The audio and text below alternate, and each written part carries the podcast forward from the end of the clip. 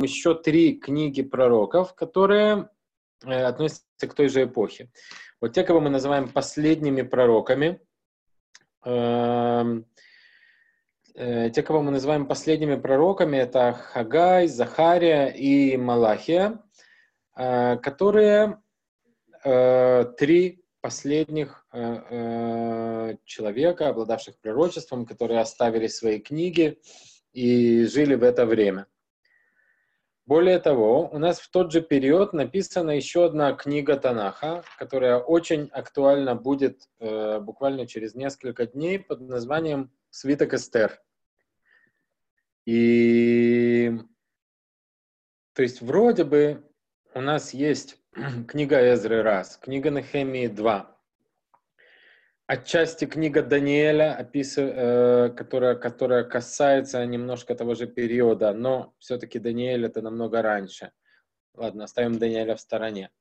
Э, Свиток Эстер 3 и три книги пророков Хагая, Захарии и Малахии – это шесть книг Танаха, относящихся к началу периода второго храма.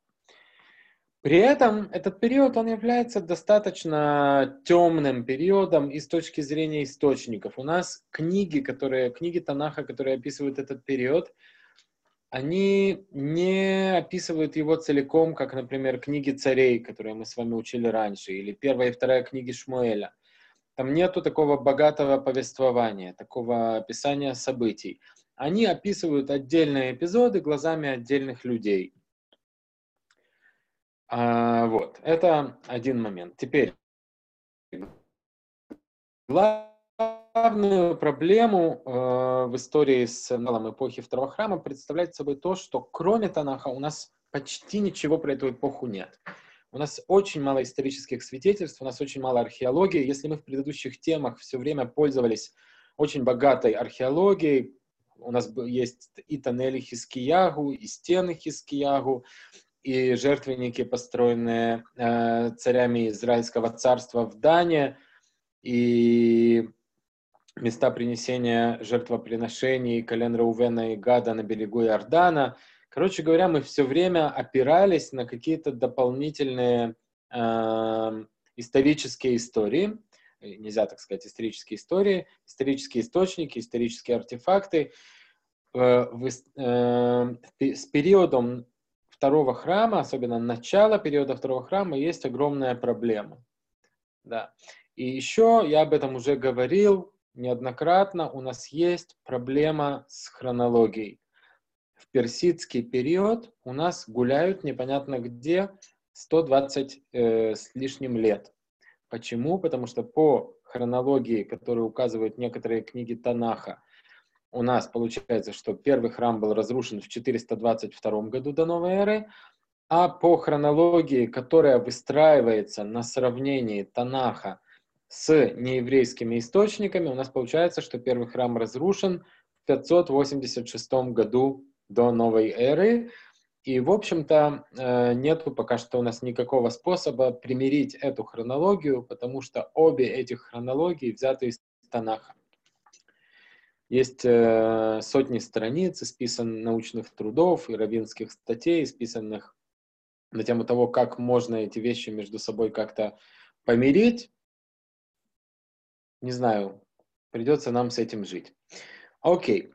Э, давайте переключимся на презентацию, посмотрим некоторые посмотрим некоторые вещи.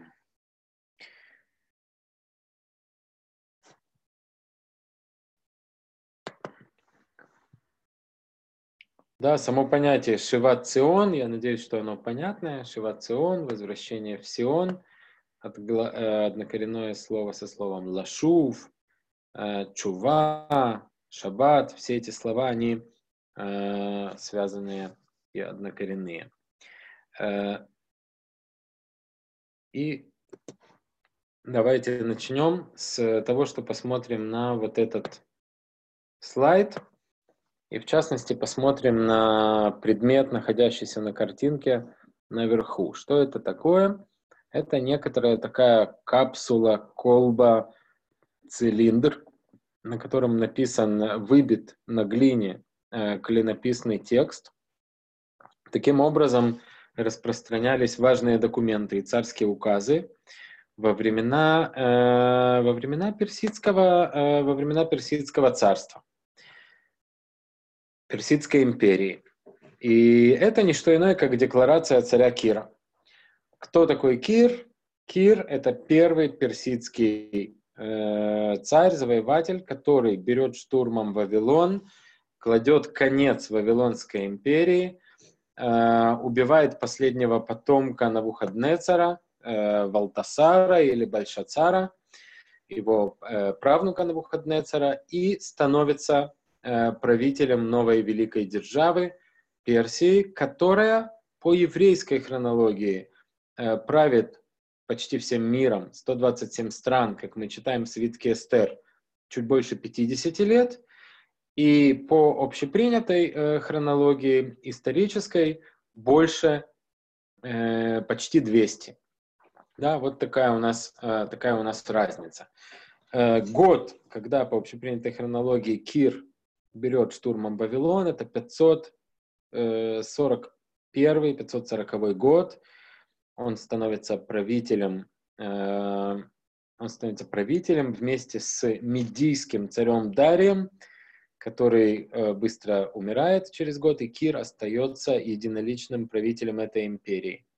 И вот в первый год царствования Кира он подписывает некую декларацию, которая известна как декларация Кира. Ее часто сравнивают с декларацией Бальфура. Вернее, те, кто писал декларацию Бальфура, они черпали вдохновение в декларации Кореша, он же Кир. О чем говорит эта декларация? Прелесть в том, что мы можем узнать, о чем говорит эта декларация из трех разных источников. Первый из них это греческий историк Геродот. Второй из них это вот эта э, цилиндр капсула на э, цилиндр капсула на древнегреческом языке, э, ой, извините, на персидском языке, на которой записан текст декларации. Таких капсул было много, найдено три, э, сохранились они в различной степени э, целостности. Самая лучшая в Британском музее. Вот, а копию той, которая в Британском музее, можно увидеть в э, музее Израиля также. И третий текст – это текст из книги Эзры. Да, книга Эзра, первая ее глава, которую мы видим, а, которую мы видим перед собой, а, она нам рассказывает об этих, эм, она нам рассказывает об этих событиях. Давайте ее, давайте ее вместе прочитаем. Так, я пытаюсь понять, почему я все время на экране вижу а, почему я все время на экране вижу, что говорит Бася?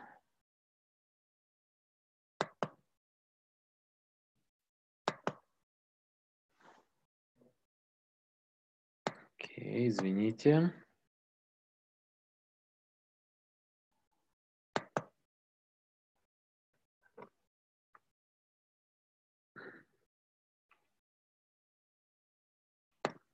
Все нормально.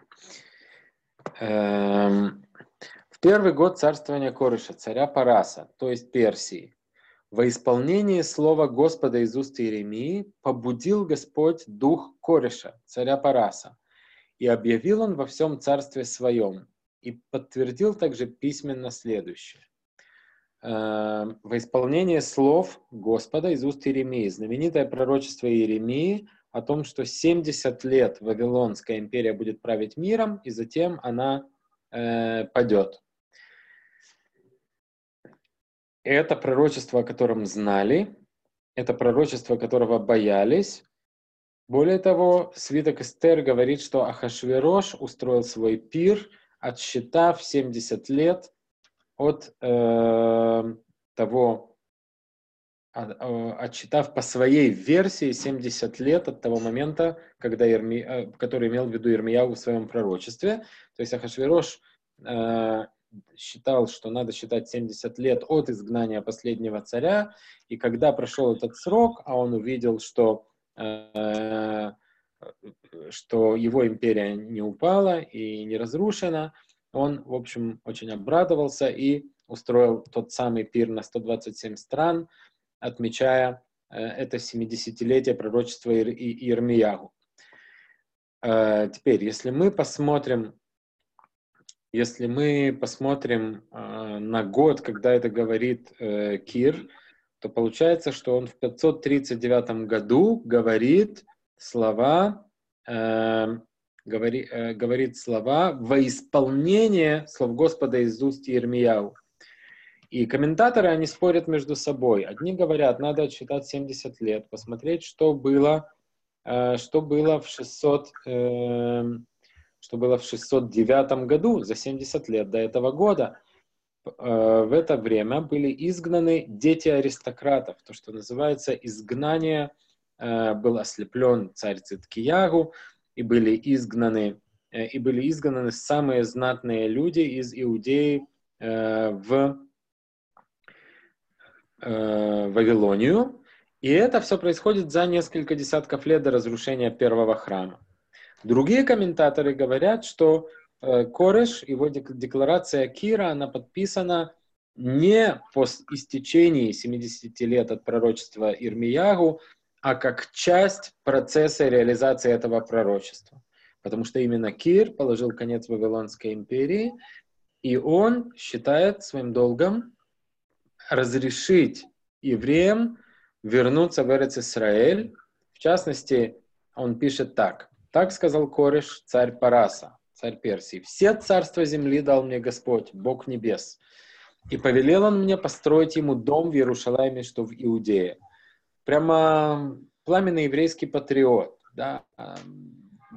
Главная миссия в жизни Кира, и судя по этому тексту, это отстроить в Иерусалиме э, храм второй храм. Кто из вас, из всего народа его, который поднимется в Иерусалим, что в Иудее, и отстроит дом Господа Бога Израиля? Да будет Бог его с ним. То есть, кто хочет вернуться в Иерусалим, чтобы отстроить дом Бога, да прибудет с ним Господь. А всякому, кто остался, пусть помогают тому, кто поедет туда отстраивать храм серебром и золотом. Это мне очень напоминает то, как сегодня Э, поддерживается еврейская жизнь в земле Израиля и государство Израиль американскими евреями. Тот, кто считает себя пламенным сионистом и хочет отстраивать третий храм и, э, и возрождать Эрец Израиль, пусть едет в Израиль. Тот, кто хочет жить там, где он живет, пусть помогает серебром и золотом, дает пожертвования, участвует в э, финансировании Красного Маген Давида, в строительстве синагог где-нибудь в Иерусалиме. Это тоже так, ни, ничего нового нету под солнцем, как говорил э, царь Шламо в книге «Экклезиаст». Да, то, что вместо личного действия и личного усилия, личного подвига можно заплатить денег в виде налога и остаться на месте, это придумано не в 20 веке. И кто идет? Поднялись главы семейств Иуды и Бениамина и священники и левиты. Ну, логично, потому что кто был изгнан, собственно говоря, в Вавилонию, в основном это те, кто жил в Иудейском царстве, которое просуществовало, напоминаю, дольше, чем израильское. И если потомки Израильского царства, они намного сильнее ассимилировались, их было намного труднее сдвинуть с места, то именно аристократы, элита из колен Иуды и Беньямина, а также коины и левиты, они первыми встрепенулись и отозвались на э, божественный зов и, отправ, и отправились в Иерусалим э, для, того, чтобы, э, для того, чтобы отстраивать храм. А все окружающие помогали им серебром, золотом, имуществом, скотом, добровольными пожертвованиями и т.д. и т.п. Эм, замечательно. Теперь то, что мы здесь, эм, то, что мы здесь э, видим дальше, это то, что Кореш достает утварь, украденную из дома Господня, которую Навуходнецар вывез из Иерусалима. И он ее через Митридата, казначея, министра финансов, передает часть сосудов, украденных на Навуходнецером, э, отдает их Шешбацару, некоторому, некоторый загадочный персонаж. Мы сейчас скажем несколько слов о том, кто это может быть такой, который назван Пехат Иуда, правитель Иудеи. Очень интересно, что в книге Эзры используются персидские слова.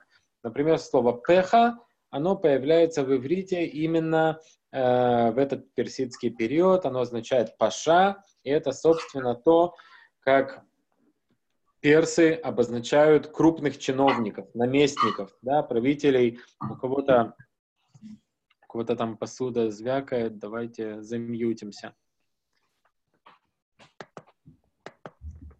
Если, если можно. Эм, вот. Кто же это такой Шешбацар? Э?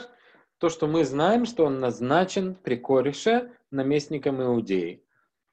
То есть где-то в 539 году происходит исход, э, происходит исход некоторой части евреев. Сколько их уезжает, мы очень скоро узнаем. Здесь же в первой, заметьте, что первые главы книги Эзры повествуют о событиях, которые происходят задолго до жизни и деятельности самого Эзры. Потому что сам Эзра живет почти на 50 лет позже, э, даже больше. Здесь дается подробнейшее описание тех семей и тех кланов, которые вернулись в землю Израиля в этот момент, с первой алией. И главный персонаж, который здесь фигурирует, э, вторая глава книги Эзры, она начинается с того, что «А вот жители страны, возвратившиеся из плена изгнания. Те, которых изгнал Навуходонецар, царь Вавилона, в Вавилон. Те, что возвратились теперь в Иерусалим и в Иудею, каждый в свой город. И здесь опущено, а я опустил вторую главу почти полностью. Э, скажу только, что в этой второй главе э, названы все семьи, все кланы, которые вернулись с первой алией, с первой волной возвращения в Сион в Иерусалим. И главные фигуры, которые здесь упомянуты, это тот самый Паша Шешбецар, наместник персидского царя в Иудее. Второй персонаж – это Зерубавель, э, сын Шалтиэля, внук Йоахина, то есть это внук последнего еврейского царя, которого ребенком изгнали в Вавилонию. Он наследник престола. И третий – Йошуа бен Йоцадак, это первосвященник, Коэн Гадоль из потомков Аарона, который тоже участвует, э, который тоже участвует в этой первой алие, в этом первом восхождении.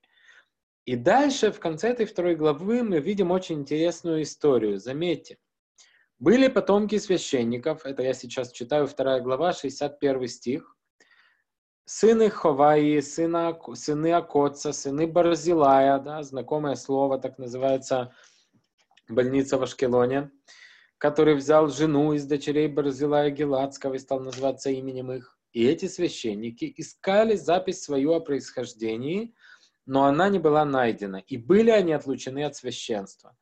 Из этого отрывка книги Эзры учатся очень важные законы в Талмуде, что коин, у которого нет дерева э, генеалогического, то, что называется, э, то, что называется Эц Юхсин, да, или Ктав Юхсин, родословная, написанная, в которой подробно расписывается связь с первосвященниками предыдущих поколений, он не является священником кошерным и пригодным для службы в храме. И когда в наши дни обсуждают, по каким причинам невозможно вести храмовую службу, то одна из главных причин это именно то, что все коины, которые у нас есть сейчас, это то, что называется коины по хазаке, то есть коины по презумпции коинства. У них есть семейная традиция, что они коины, как у всех наших кацев, кагановичей, э, кахановских и так далее. И они на основании этого считают себя коинами. И сказал им Тиршата, в скобках написано, что это персидское имя Нехемии.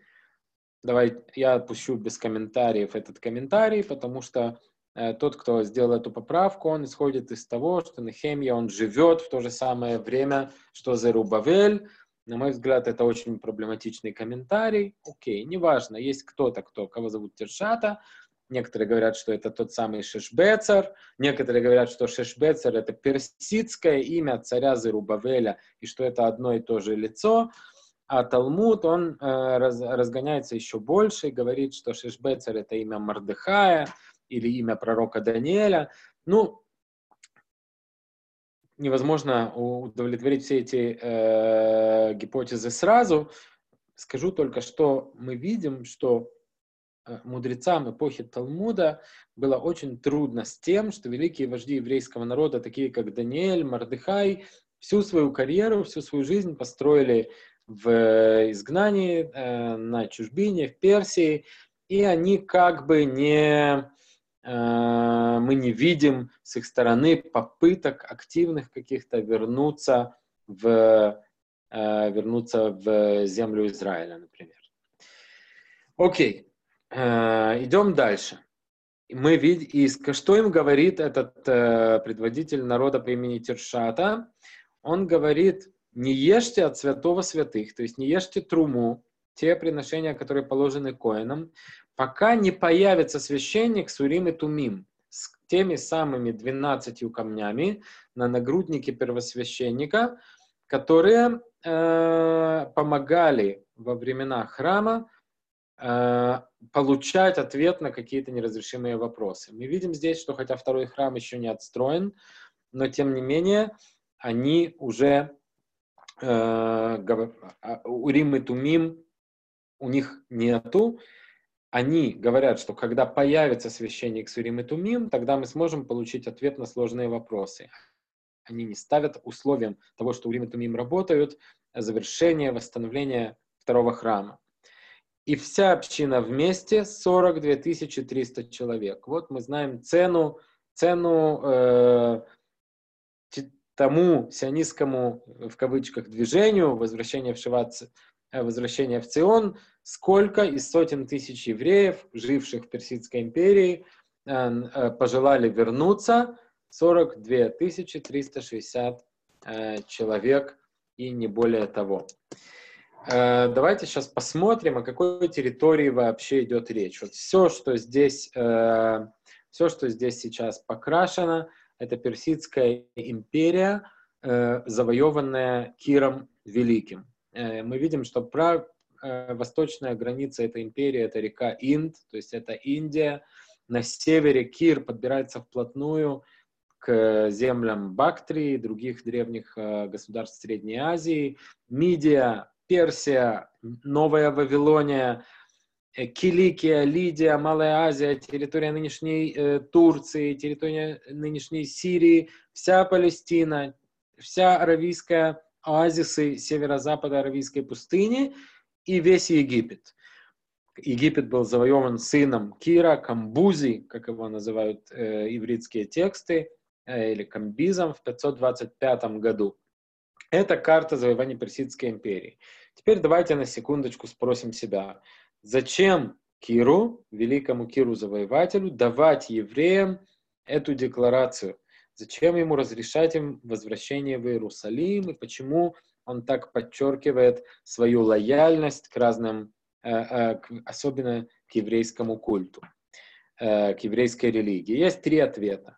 Первый ответ – Кир настолько самоуверен, он настолько уверен в могуществе своем и в могуществе созданной им империи, что он ничего не боится, и он не боится того, что изгнанники из еврейского народа вернутся домой и отстроят свой храм. Второе, он настоящий плюралист, потому что он настоящий идолопоклонник.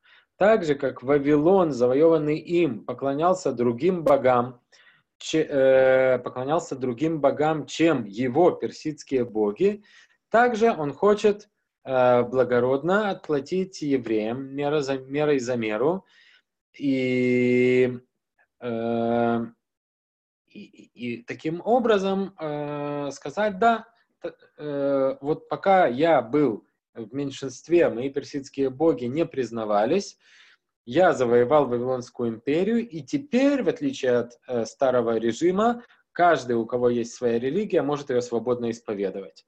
И, наконец, третья причина.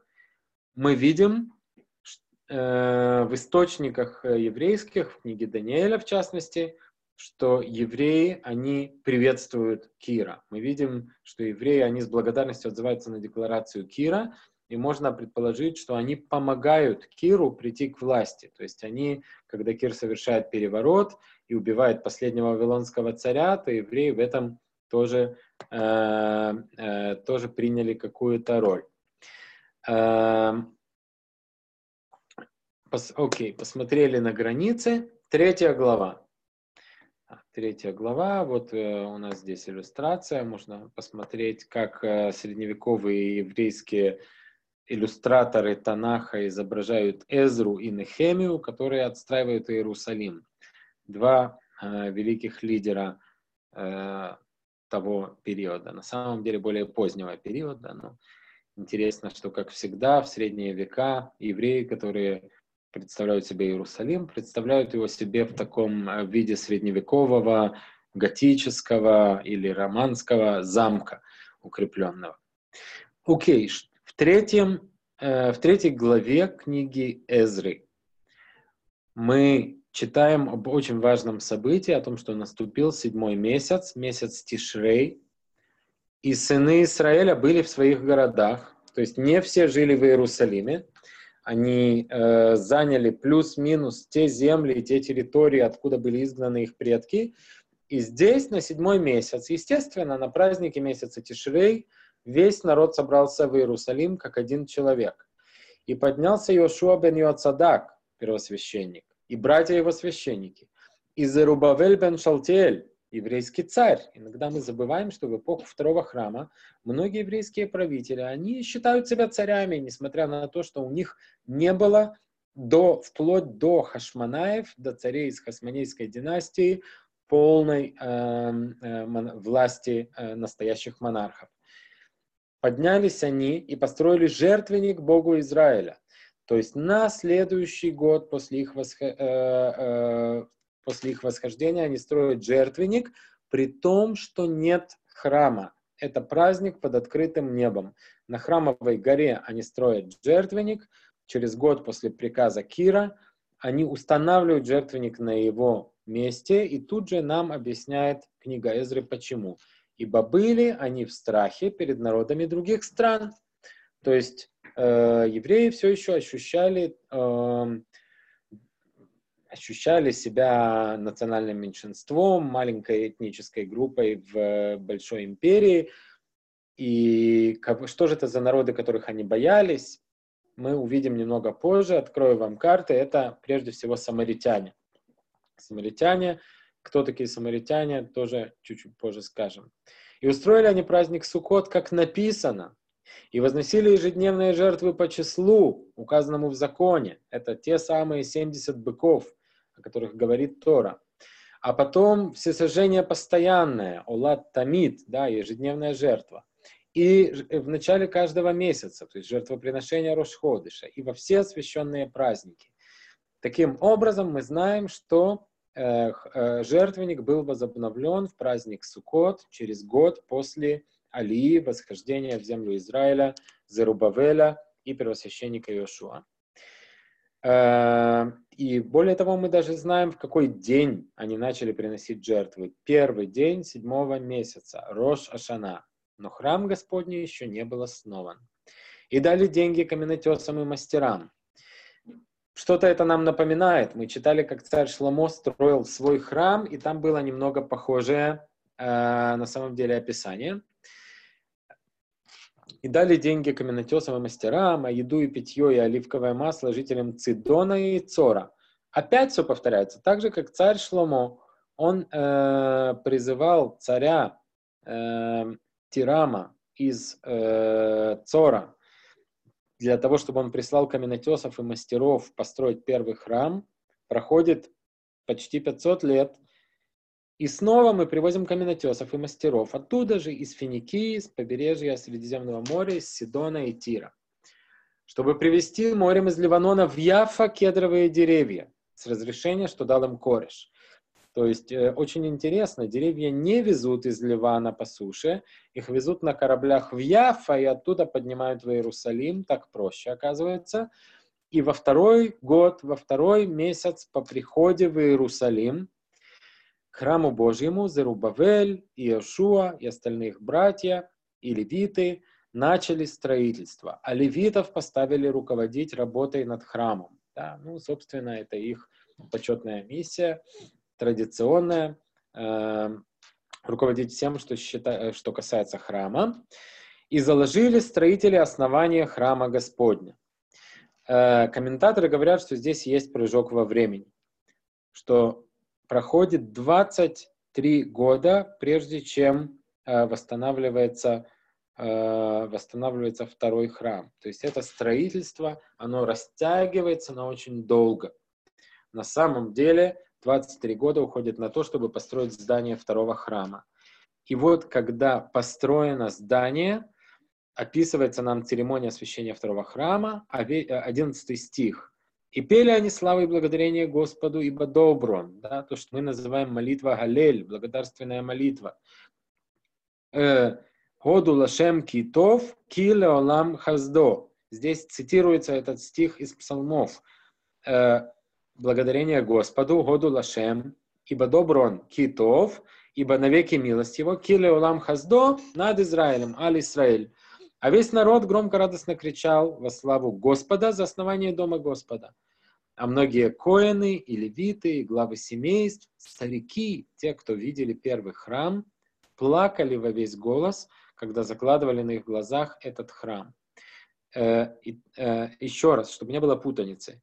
Здесь описывается, как закладывается второй храм. Это 538 э, по общепринятому летоисчислению год. Это второй год в любом случае после восхождения Зарубавеля из Вавилонии в Эрец Исраэль. Потом, после церемонии заложения храма, проходит больше 20 лет, пока он не будет отстроен. И это очень э, важные стихи Танаха, очень известные. Люди, которые помнят первый храм во всем его величии, царь, построенный Соломон, э, храм, построенный Соломоном, они плачут, глядя на это жалкое подобие, на этот очень-очень скромный фундамент, который так торжественно закладывают эти э, э, немногие десятки тысяч вернувшихся э, сынов Израиля, которые из Вавилонии вернулись в землю Израиля. И не мог народ отличить радостного клика от плача. Да, как поется в классике, День Победы — это праздник со слезами на глазах. Ибо очень громко кричали люди, и далеко разносился голос. Эм, и услышали враги, теперь четвертая глава книги Эзры, она знакомит нас с главными врагами того времени. Да? Справа мы видим, мы видим барельеф царя, царя Дария. Орел, э, орел с распростертыми крыльями, символ солнца – Э, персидская религия, персы были солнцепоклонниками. Здесь изображен Дарий, который приносит благодарность Богу Солнца за то, что он даровал ему победу над его, э, над его врагами. Дарий — это по ряду, это, это царь, который правит между Камбизом, сыном Кира, и Ахашверошем из Сибитка Эстер. То есть мы в этот момент все еще перед свитком Эстер. Если пытаться понять, что параллельно происходит в э, Шушане, что параллельно происходит с евреями, оставшимися в Вавилонии, они где-то там. Э, и что происходит здесь? Враги Иуды, и Бениамина услышали, что бывшие изгнанники строят храм Богу в э, Израилеву, и подошли они к Зарубовелю и главам семейств. То есть прислали послов и сказали им, мы будем строить с вами, ибо, как и вы, мы обращаемся к Богу вашему, и ему приносим жертвоприношения со времен Эсцархадона, царя Сирии, который привел нас сюда. Когда евреев выгнали, северное колено выгнали из Самарии и Галилеи, то ассирийские правители, э, это примерно начало 7 века до новой эры, 700 год до новой эры, э, ассирийские правители пригоняют сюда новые племена. И так появляется э, здесь народ, который потом начинают называть объединяющим словом самаритяне, шомроним, жители Самарии. Кто такие жители Самарии? Мы видим, что они называют себя потомками тех, кого привели ассирийские цари. При этом, видимо, они смешались с остатками евреев, э, которые не были изгнаны ни ассирийцами, ни вавилонянами из земли Израиля. То есть самаритяне — это некоторая смесь ассимилированных евреев и иммигрантов, э, пришлых неевреев, которые перемешались между собой.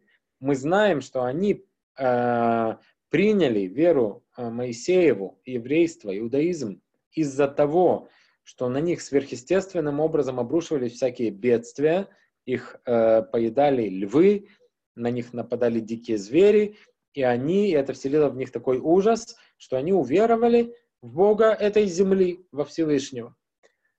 Насколько искренним было это принятие еврейской веры, можно усомниться. И они приходят и говорят евреям, примите нас, да, мы хотим с вами, чебурашки, строить домик для друзей. И стали, и сказали им Зарубавель и Иошуа и другие главы семейств Израилевых, не вам строить с нами дом Богу нашему, лишь мы все вместе будем строить Господу Богу Израилеву, как повелел нам Кореш, как повелел нам Кир. То есть евреи отвергают самаритян. Правильный это поступок? неправильный поступок, они боятся того, что самаритян намного больше, и они их ассимилируют. Троеточие, да, можно долго, можно долго об этом говорить. Комментаторы говорят, что, э, что в их глазах самаритяне не евреи. Тот, кто принял иудаизм беонес по принуждению или от, огром, или от страха, под страхом смерти, не становится настоящим евреем, даже после того, как принимает еврейскую веру.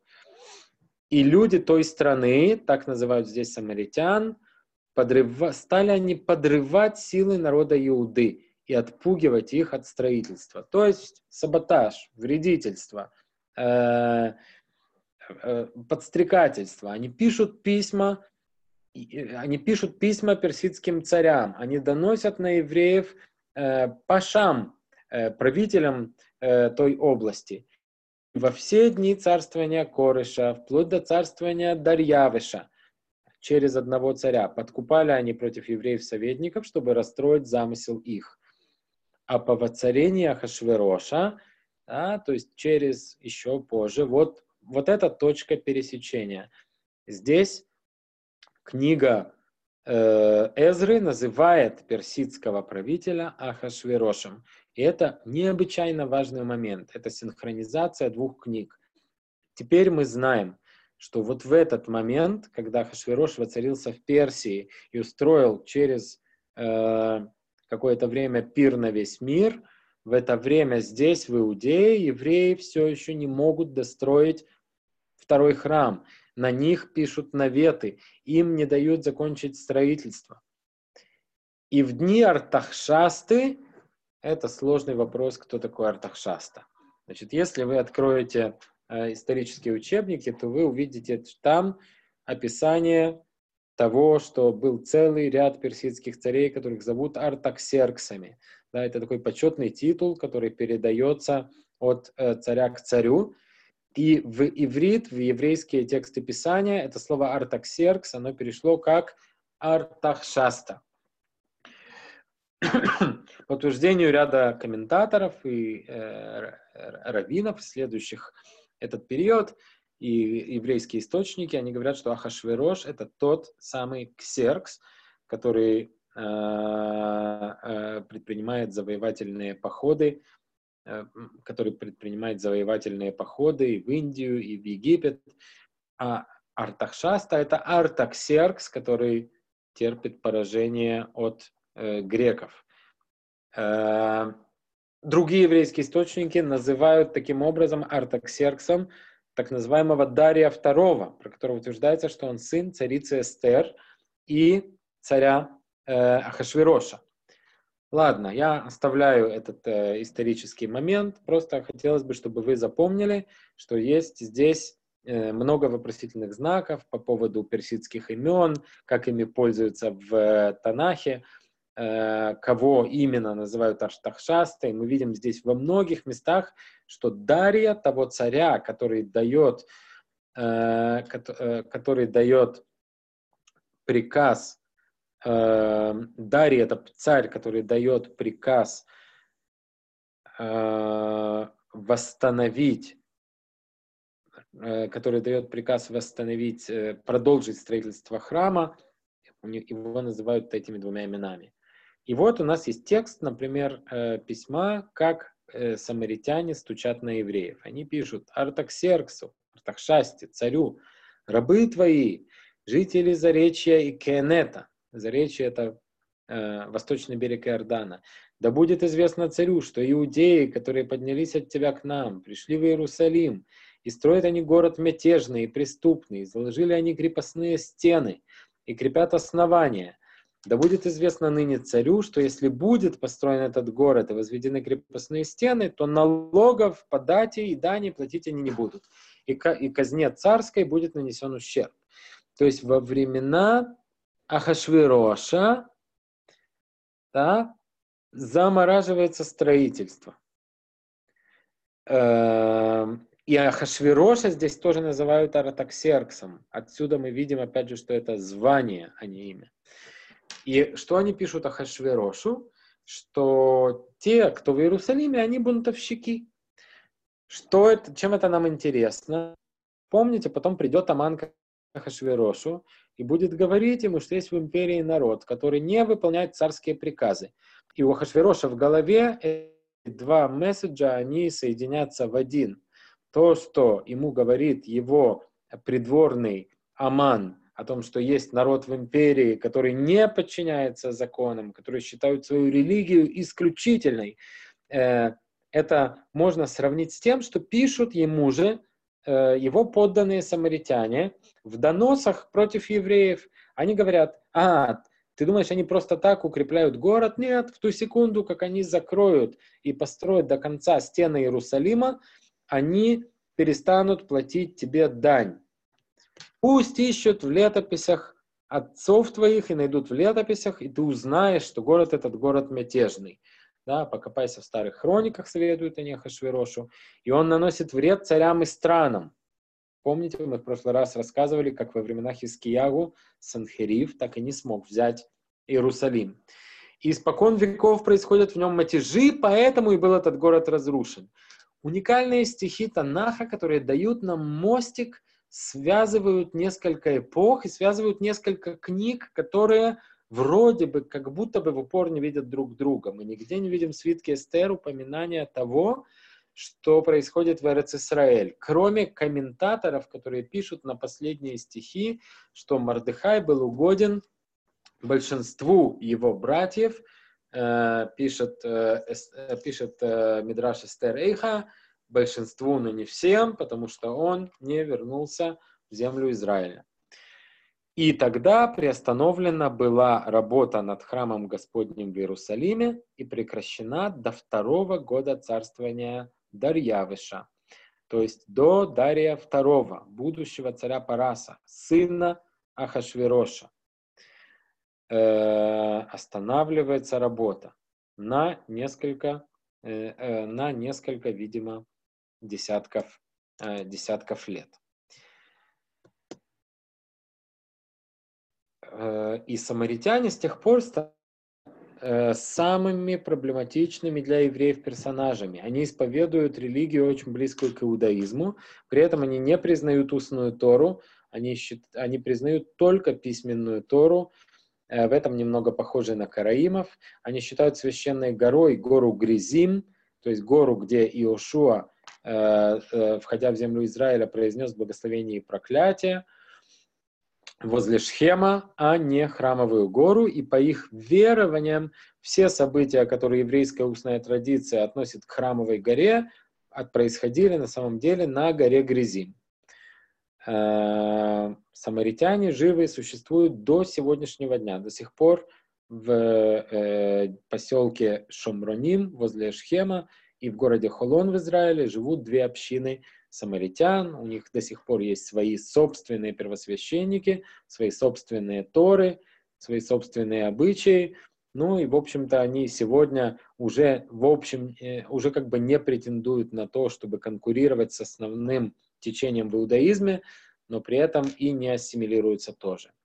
Перепрыгиваем мы через несколько глав, и в седьмой главе книги Эзры проходит время, проходит царствование, Ахашве, э, проходит уже царствование э, Ахашвероша, проходит царствование его сына Дарьявиша, и вот правит очередной какой-то Артаксеркс, Артахшаста, и говорится нам, тут, наконец, в седьмой главе появляется сам Эзра – а после этих событий, царствование Артахшасты, царя Персии, Эзра, сын Сераи, сын Азарии, сын Хилкияу, сын Шалума, сын Цадока, сын Ахитува, сын Амарии, сын Азарии, сын Мирайота, сын Захарии, сын Узи, Буки, Авишуа, Пинхас, бен Элазар, бен Аарон, а Коэн.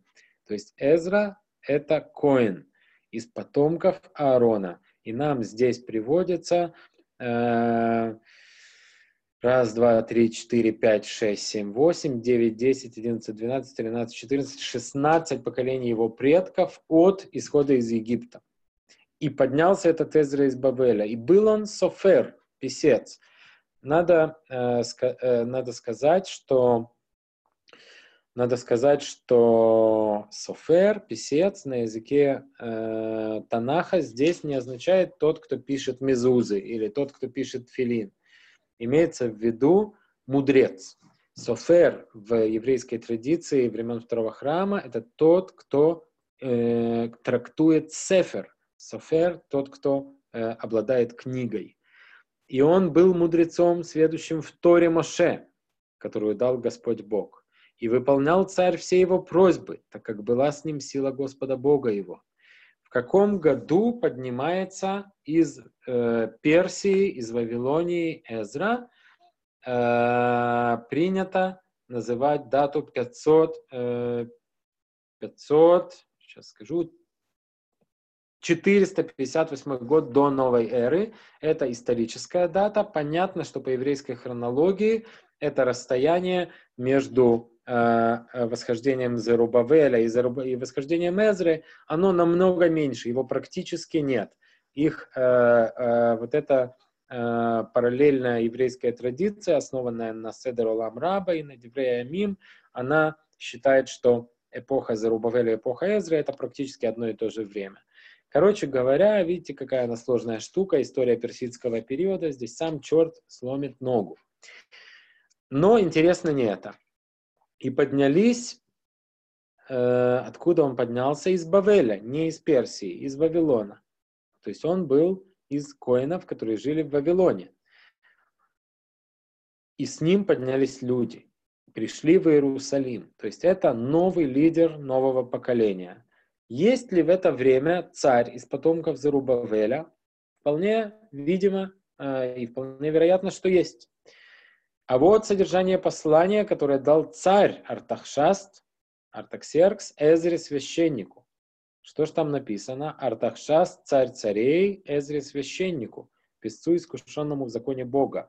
Отныне дан мною приказ, что в царстве моем всякий из народа Израиля, из священников и левитов, кто пожелает идти с тобой в Иерусалим, пусть идет, поскольку послан ты царем и семерыми советниками его, проверить в Иудее Иерусалиме соблюдение законов Бога твоего, Торы, что в руке твоей. То есть его отправляет персидский царь, как своего приближенного, ни много ни мало, проверить, как соблюдается Тора в земле Израиля. И он получает верительную грамоту, от имени которой он действует. И он опять получает право собирать серебро и золото, 16 стих перед вами, э, э, собирать серебро и золото от народа, во всей стране Вавилонии вместе с пожертвованиями на храм в Иерусалиме.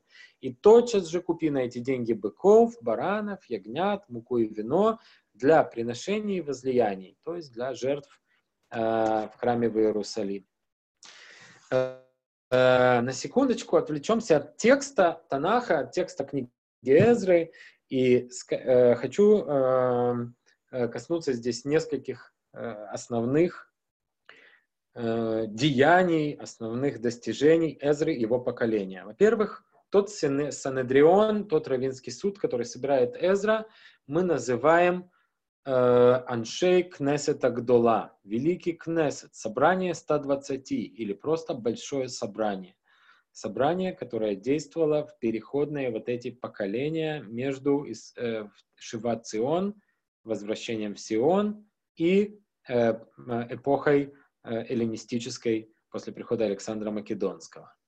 Если мы откроем трактат Авод и посмотрим первую Мишну, то мы увидим здесь упоминание э, Великого Собрания, знаменитая Мишна из Перкея Авод, которая перечисляет порядок э, передачи знания письменной и устной Торы. Маше Кибель Тора Бесинай. Э, Маше получил закон на Синае и передал его Иошуа. Иошуа старейшинам, старейшины пророкам, а пророки передали его мужам э, Великого Собрания, Шейк Кнесета Гдула. Последние дали три указания. Судите обдуманно, воспитайте побольше учеников и создайте ограду для закона. Ну, мы здесь сегодня не для того, чтобы комментировать трактат Перкея Вот, но здесь очень интересно, что отмечает э, современный комментатор Рафури Шерки, что в некоторых цепочках есть слово «передал», а в других цепочках этого слова «передал» нет. То есть если прочитать первую мишну трактата вот на иврите, Моше Масар Лиошуа, Иошуа лезкеним. Не написано «передал старейшинам», написано просто «Иошуа старейшинам». Что мы из этого учим, говорит Рафшерки? То, что между Йошуа и старейшинами ничто не было потеряно. В отличие от этого, между Моше и Йошуа не вся традиция, которая была у Моше, передалась Йошуа. То есть есть Тора Моше, и после этого есть Тора Йошуа. И она же Тора старейшин. И она же Тора пророков, потому что мы видим «Сгеним леневим», старейшины, которые называются скиним, имеются в виду шуфтим, судьи, пророкам, э, невим, а пророки передали его мужам Великого Собрания. Опять есть слово «передали», то есть два раза в цепочке передачи Торы были какие-то драматические моменты, когда передавалось не все. Первый раз между Моше и Йошуа, потому что Моше обладал таким уровнем постижения божественной истины, которого достигнуть никакому другому человеку невозможно, и неизбежно при передаче Торы Йошуа была потеряна ее часть. Йош, между Йошуа, судьями и пророками действует непрерывность цепочки. То есть вся эпоха, когда евреи живут в Эрец Исраэль, это одна непрерывная эпоха, где Тора не теряется. И, а вот при передаче от пророков к мужам Великого Собрания опять есть слово «передали». Здесь, во время Вавилонского изгнания, во время этих 70 лет и тех лет долгих, которые последовали за этим, когда евреи, как мы видим, очень небольшими группами возвращаются в Эрец Исраэль, и не все из них следуют закону Торы, теряется определенная э, традиция, определенная, э, разрывается цепочка передачи Торы, и людям Великого Собрания приходится многие вещи устанавливать заново, устанавливать э, заново закон. Начинается эпоха, которую мы называем эпохой мудрецов. Закончилось время пророков, начинается время мудрецов, и первый из этих мудрецов это как раз Эзра. Э, просто несколько примеров того, э, какие постановления принимает Эзра. Эзра вводит чтение э, Торы после полуденной молитвы в синагоге. То есть он добавляет минху в шаббат как общественную молитву. По постановлению Эзры читают Тору в понедельник и четверг. Почему три дня человек не может прожить без воды? Это с одной стороны. Три дня – это то, что называется в еврейской традиции хазака, когда какое-то событие или какая-то вещь происходит три раза подряд, то считается, что у нее есть э, некоторая как бы это сказать, э, закономерность, да, презумпция повторяемости. Если человек, женщина три раза выходила замуж, и все три мужа умерли страшной смертью, то ее называют роковая дама, да, роковая жена. Есть такое понятие в еврейском законе. Если человек, э, если человек три дня не разговаривает со своим соседом, то считается, что он его ненавидит. Здесь, если бы евреи три дня не читали Тору, то как будто у них бы образовалась закономерность того, что они не учат Тору. Чтобы этого не было, Эзра вводит э, публичное чтение Торы в понедельник и четверг. Заседание судов в городах в те же самые дни, когда читают Тору. Почему? Потому что именно в эти дни люди, э, закон, закономерность такая, это дни, когда читают Торы. Соответственно, в эти же дни люди приходят в город, потому что те, кто читают Тору, это люди грамотные, это судьи, которые сведущие в законе, и они же, эти судьи, рассудят людей, когда у них есть имущественные споры или какие-то э, споры, касающиеся э, воровства, жизни и смерти, материальных отношений э, и другом э, ущербов и тому подобного. Эзра постанавливает, что запрещено стирать по пятницам не откладывать стирку на пятницу, чтобы пятницу целиком можно было посвятить подготовке к субботе. Это те постановления, которые перечисляет Талмуд, трактат Бавакама. Ну, кроме того, если мы соберем, э, если мы соберем из других трактатов Талмуда упоминания, что еще ввел Эзра, то мы можем сказать, что Эзра установил Санедрин в его нынешнем виде, Великое Собрание – собрание мудрецов как верховный орган. Эзра изменил алфавит, которым пишутся свитки Торы. Говорит Талмуд в трактате Мегила, что Эзра вернул а, э, Ктав Ашури, квадратное письмо, то письмо, которое мы сегодня видим в свитке Торы и в каждой еврейской книге. До этого э, пользовались протоивритом. Это такие буковки, которые мы видим на монетке в один шекель. Э, надписи. Мы, ну, мы на предыдущих лекциях рассматривали много надписей на протоиврите, на старом иврите. И здесь есть очень интересный спор в Талмуде, в трактате Мегила, что такое, почему этот э, э, шри, что это такое ашурит, почему этот шрифт, этот ктав называется ассирийским. Говорят мудрецы, он называется не ассирийским, а ашури, потому что счастлив тот, кто пользуется им. Э, нет, говорят они, но он называется Ашури, потому что принесли его из Ассирии. Это письмо, которое евреи, э, которым евреи начали пользоваться в Ассирии. Нет, как же так, говорит трактат э, Мегила, говорят другие мудрецы. Ведь мы знаем, что на скрижалях, которые были написаны, буквы э, самых и мемсофит, они держались чудом. Почему? Потому что в скрижалях скрижали читались одинаково с одной стороны и с другой стороны. То есть буквы на скрижалях были пробиты насквозь. И если буквы были как будто пробиты насквозь, представьте себе букву самых, это бублик. Дырка от бублика должна остаться дыркой, то есть то, что в середине должно было упасть. Говорит Талмуд, буквы держались чудом и не выпадала вот эта сердцевина из букв. Что мы учим из этого, говорят мудрецы, что ассирийское письмо, его не придумал Эзра, оно было во времена Моисея.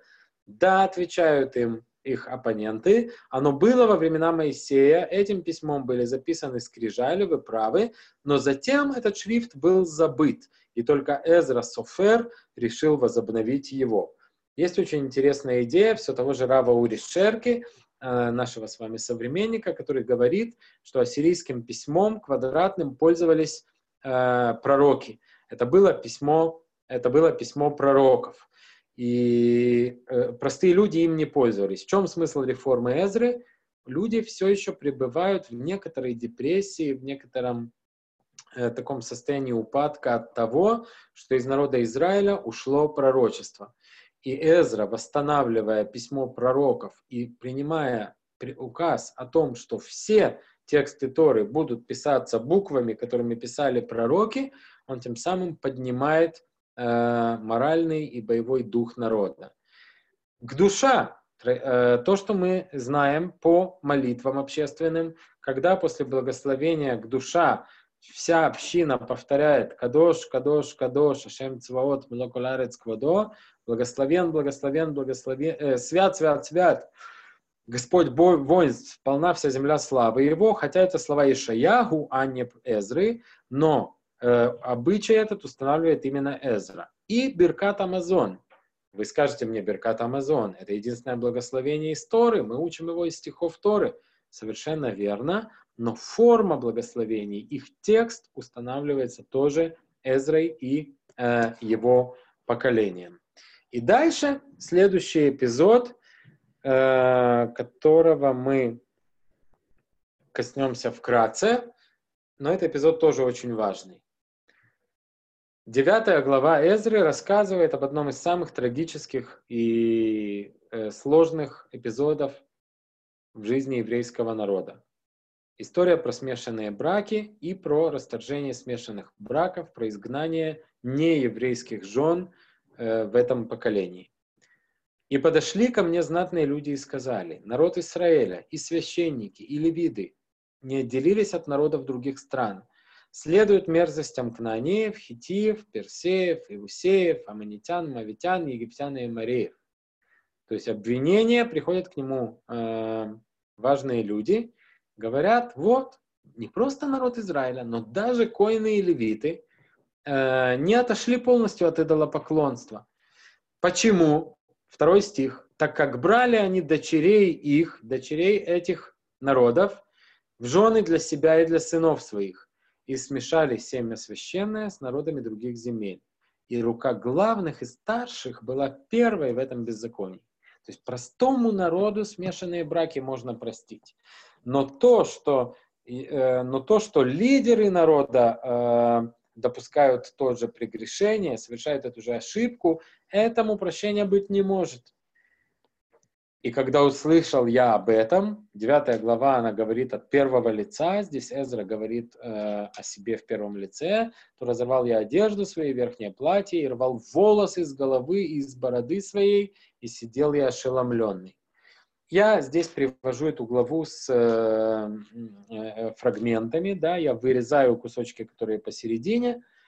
Что делает Эзра? Он собирает, он собирает знатных людей, выступает перед ними, э, он молится перед Богом, говорит, вот, за эти беззакония ты изгнал нас из своей земли, а теперь что скажем мы, Боже наш, после того, как оставили мы заповеди Твои? Который заповедал ты через рабов твоих, пророков, сказав, земля, которую вы идете наследовать, земля нечистая из-за скверны народов иных, из-за мерзости их, что переполнили ее от края до края нечистотой своей. То есть э, вспоминает Эзра слова Торы о том, что я даю евреям, говорит Бог, землю Израиля, потому что народы другие потеряли на нее право из-за тех гадких вещей, которые они в этой земле совершали. А ныне, говорит нам, говорила Тора, дочерей не отдавайте за их сыновей, их дочерей не берите за сыновей своих, и не ищите мира с ними и блага их, для того, чтобы укрепились вы, и есть будете лучшее, что есть в этой стране, и передавать его по наследству сынам вашим вовеки. То есть все это, говорит Эзра, не реализовывается из-за того, что не выполняются эти слова Торы. Десятая глава, перепрыгиваем еще раз. И э, Эзра собирает народ э, в Иерусалиме, и пока молился, исповедовался Эзра, плача и простираясь на землю перед храмом Бога, собралась к нему толпа из народа Израиля, очень большая, мужчины и женщины, и дети, ибо плакал также народ великим плачем. То есть, что здесь происходит? Они чувствуют, они понимают, что им не удается восстановить былое величие Иерусалима, в это время Иерусалим не окружен даже стеной. Стена будет построена только через 13 лет с Нехемии. Они понимают, что то положение, в котором они находятся, это наказание за то, что они не исправили те грехи, за которые их деды и прадеды были изгнаны из этой земли. И они массово э, всем народам раскаиваются в том, что привели с собой иноплеменниц и э, детей от жен из чужих народов. И воскликнул Шханья, сын Ехеля, из потомков Эйлама. И сказал Эзра, совершили мы преступление перед Богом нашим, поселили чужеземных жен из народов страны. Но есть в этом деле надежда для Израиля. А теперь заключим союз с Богом нашим о том, чтобы выдворить всех этих жен и рожденных ими по слову Господа и по слову трепещущих перед заповедями Бога. И да будет это исполнено по Торе.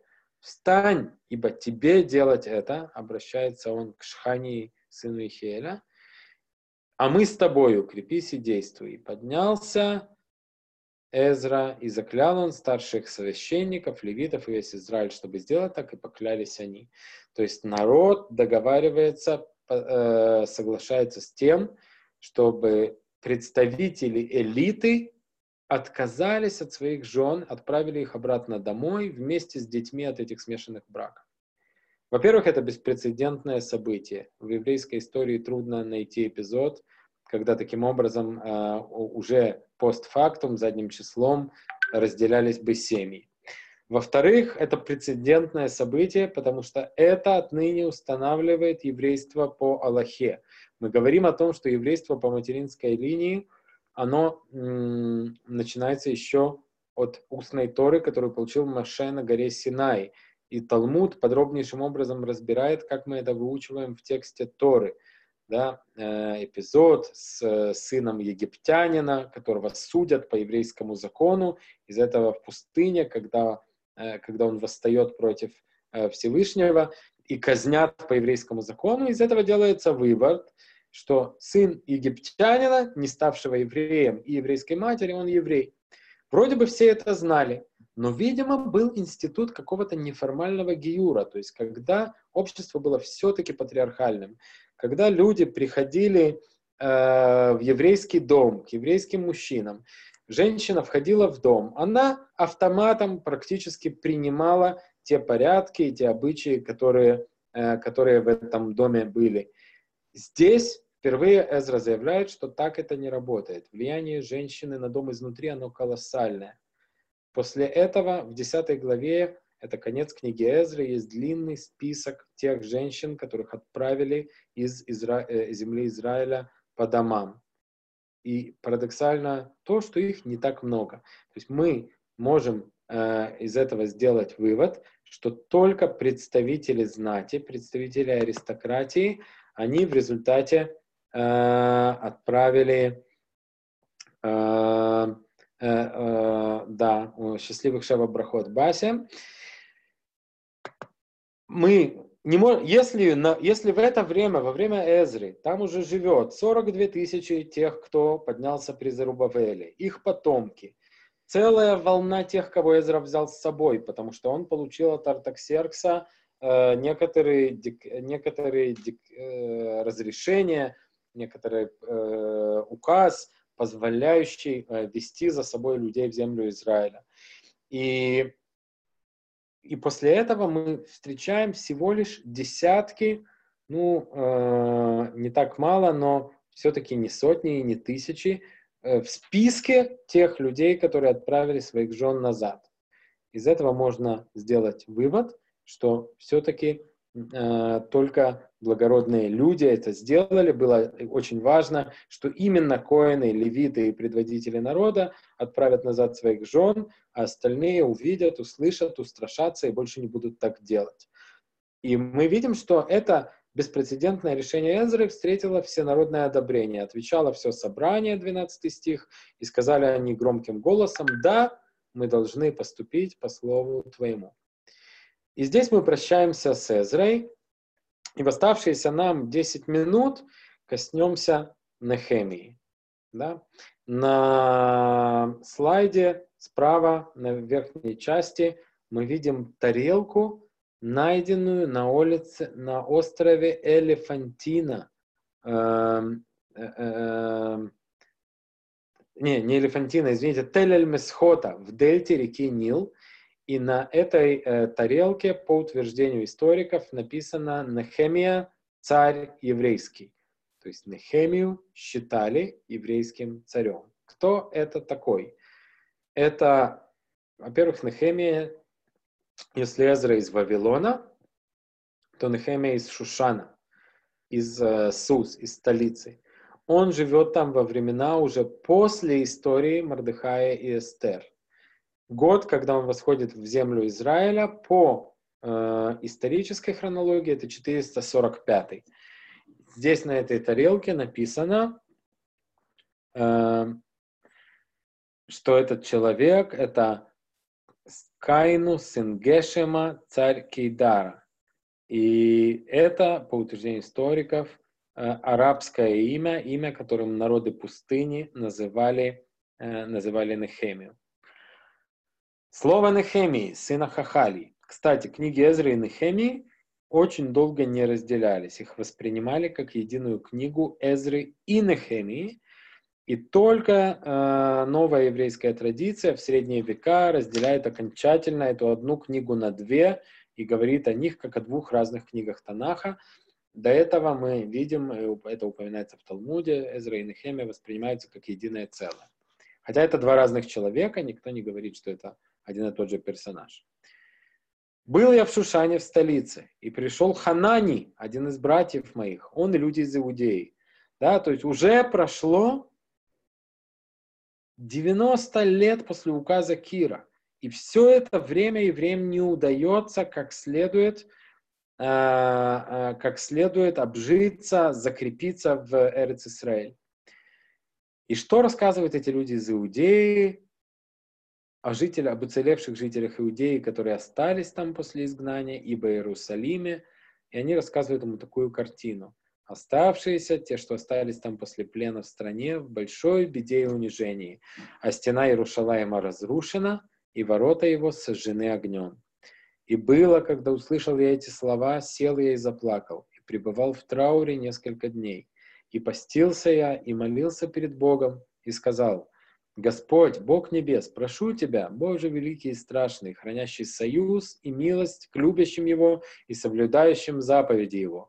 Вот это обращение Нехемии к Богу в пятом стихе, оно э, перекликается с э, тем, как называют Всевышнего Моше, Эль-Рахум, Веханун, Эрехапаем, Верафхесет, Веемет.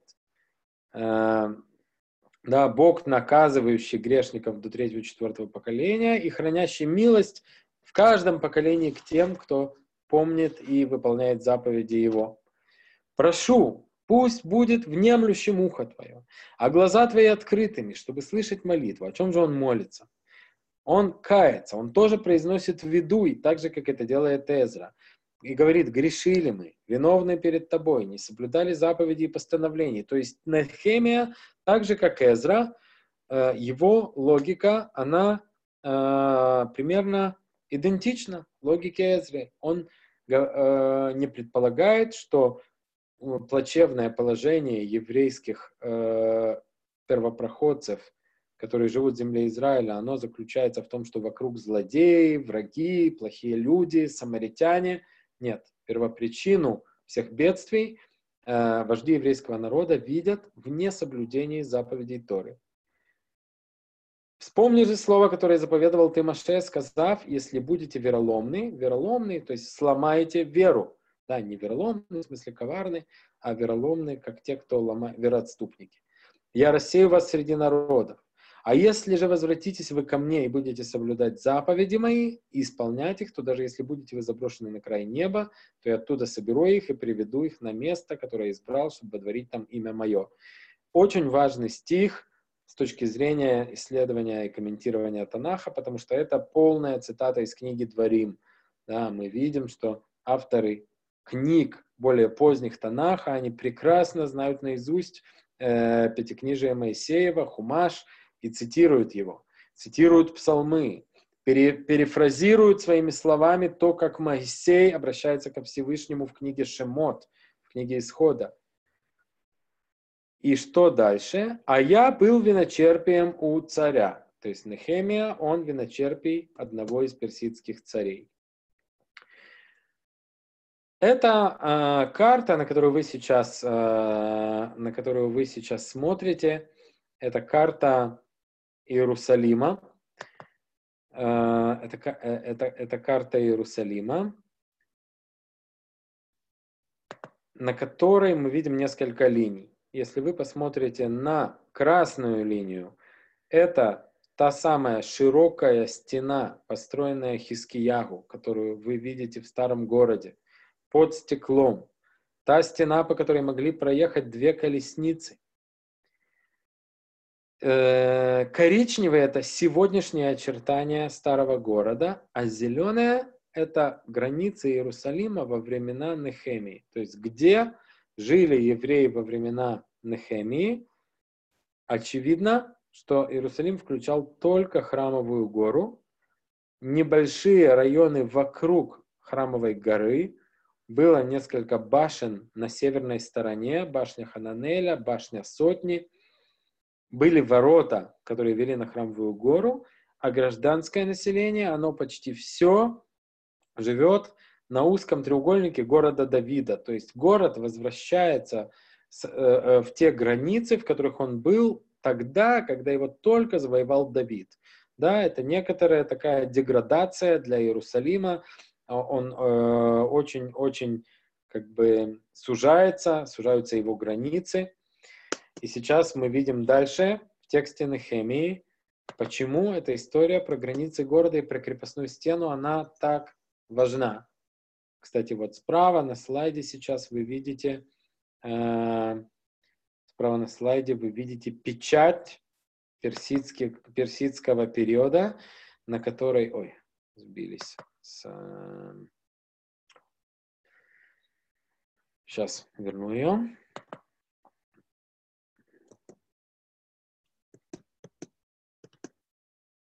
Я пока расскажу, что это такое. Это печати, на которых написано Ягут, да, то есть печати э, на глиняных сосудах, которые свидетельствуют о том, что это сосуды еврейского происхождения, еврейской работы. Э, вот справа это надпись на глине, и видите, здесь уже квадратный шрифт. Юд, Гей, Вав, Далет. немножко по-другому пишутся буквы, но в целом это свидетельство того, что после Эзри, после возвращения э, из Вавилонского плена, пользуются новым алфавитом. Новым, который по тому э, комментарию из Талмуда, который мы упомянули, является хорошо забытым старым. И Нехемия во второй главе, он описывает, как он ушел из Персии. Он взял вино и подал царю. Обычно я был веселым, а тут царь сказал мне, почему ты выглядишь печальным? Ведь ты не болен? Не иначе как зло на сердце у тебя. И он рассказывает царю, почему он печален. Мой город сожжен, а ворота разрушены, а ворота его сожжены огнем.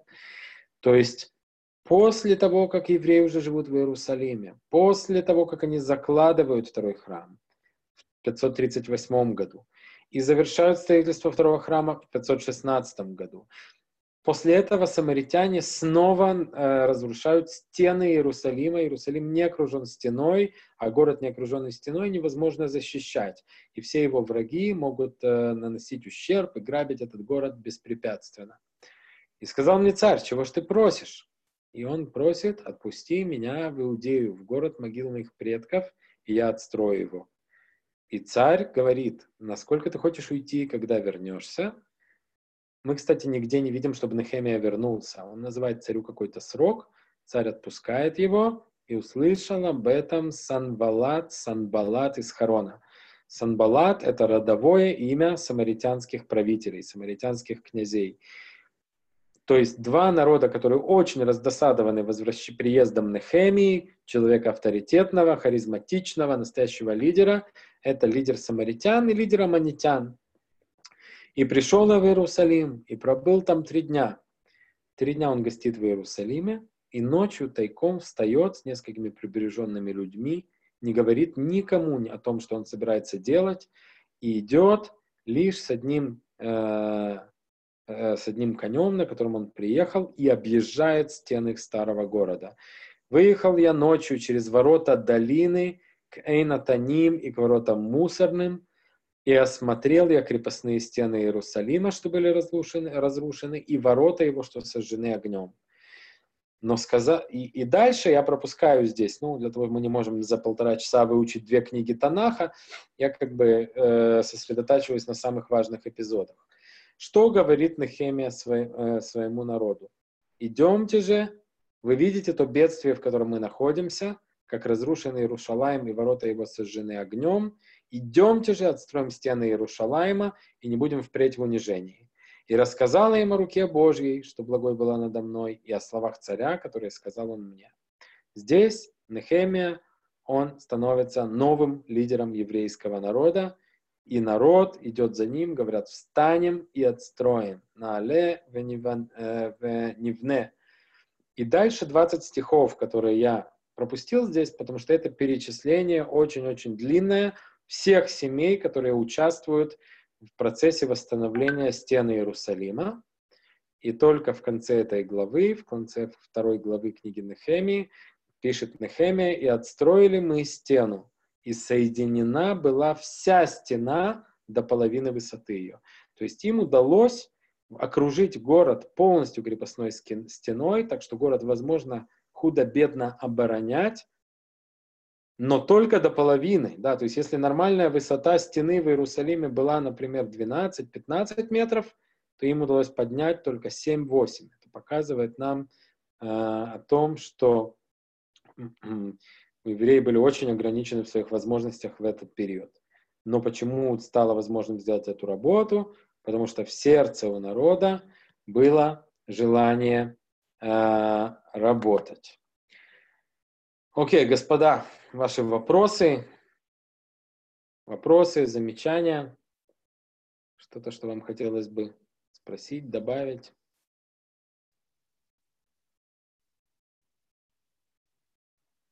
Окей. Вопросов нет. На этом мы не закончили наш курс. Это было восьмое занятие нашего курса. Я дам маленький анонс следующих двух занятий. Эм, в двух оставшихся э, занятиях мы поговорим о последних пророках. Мы разберем несколько фрагментов, в особенности из пророков Захарии и Малахи, потому что это последние пророки, которые как бы запечатывают, заканчивают э, работу над Танахом и мы также коснемся истории Шимшона, да, которую я оставил напоследок, хотя хронологически она была намного раньше, но я не хотел ее, я не хотел ее рассматривать раньше, хотел ее оставить именно на конец нашего курса, когда вы уже немножко привыкнете к моей манере э, смешивать исторический анализ с комментариями классическими. Вот, и мы именно через такую призму посмотрим также и на Шимшона. Это анонс того, что будет э, дальше, через несколько недель. А, как говорил э, один известный телеведущий, новостей на сегодня больше нет. Спасибо за внимание. Если не встретимся до Пурима, хорошего вам Пурима.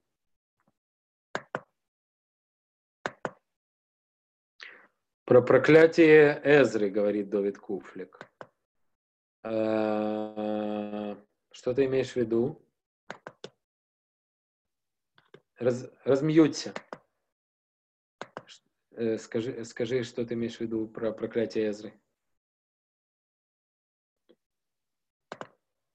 Довид, видимо, находится в очень шумном месте. А, проклятие Эзры тем, кто не вернулись. Э, окей, это отдельная тема серьезная, как относились э, те, кто вернулся в Израиль, к тем, кто не вернулся в Израиль. Я, честно, просто эту, эту часть этой темы не готовил, поэтому не хочу сейчас э, на ходу вспоминать то, что на эту тему помню, но с удовольствием, э, с удовольствием вдогонку к этой презентации, если найду что-нибудь интересное, то пошлю тоже список источников. Э, окей, не могу сейчас об этом ничего сказать, просто не готовился. Все, до свидания, дорогие.